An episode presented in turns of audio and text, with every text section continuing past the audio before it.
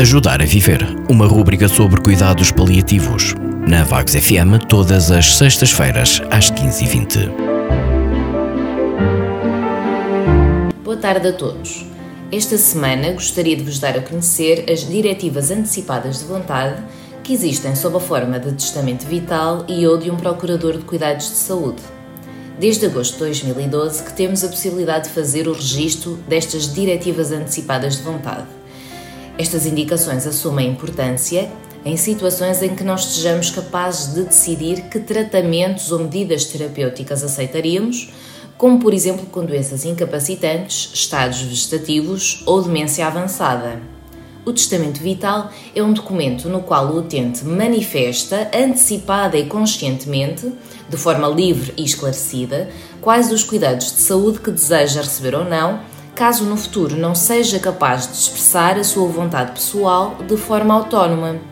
Existe um modelo de formulário próprio disponível no portal do utente para descarregar, preencher e entregar no centro de saúde da sua área de residência.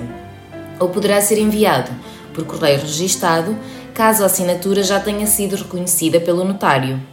Posteriormente, o testamento vital é registado no Sistema Informático de Saúde, o Registro Nacional do Testamento Vital, chamado RENTEV. Este sistema permite a atualização e disponibilização do testamento vital quando necessário. Em contexto de urgência ou de tratamento específico, o documento pode ser consultado pelo médico que acompanha a sua situação clínica através do portal do profissional, garantindo que a vontade expressa neste documento é cumprida. O próprio utente pode, a partir do portal do utente, consultar o seu testamento vital para garantir que está correto, ativo e válido.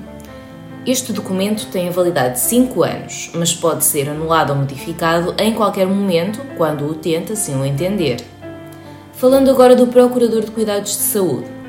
Este será a pessoa chamada a decidir, em nome do utente, sempre que a situação clínica, identificada pelo utente previamente, se verificar, ou, no caso do testamento vital, ser suficientemente claro, o Procurador de Cuidados de Saúde deverá garantir que a vontade do utente é cumprida.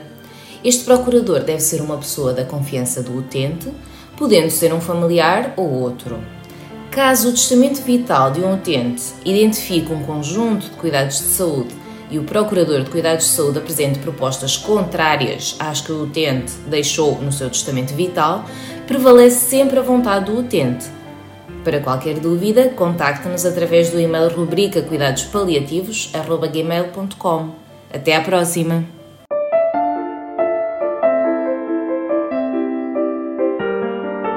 Ajudar a Viver, uma rúbrica sobre cuidados paliativos. Na Vagos FM, todas as sextas-feiras, às 15h20.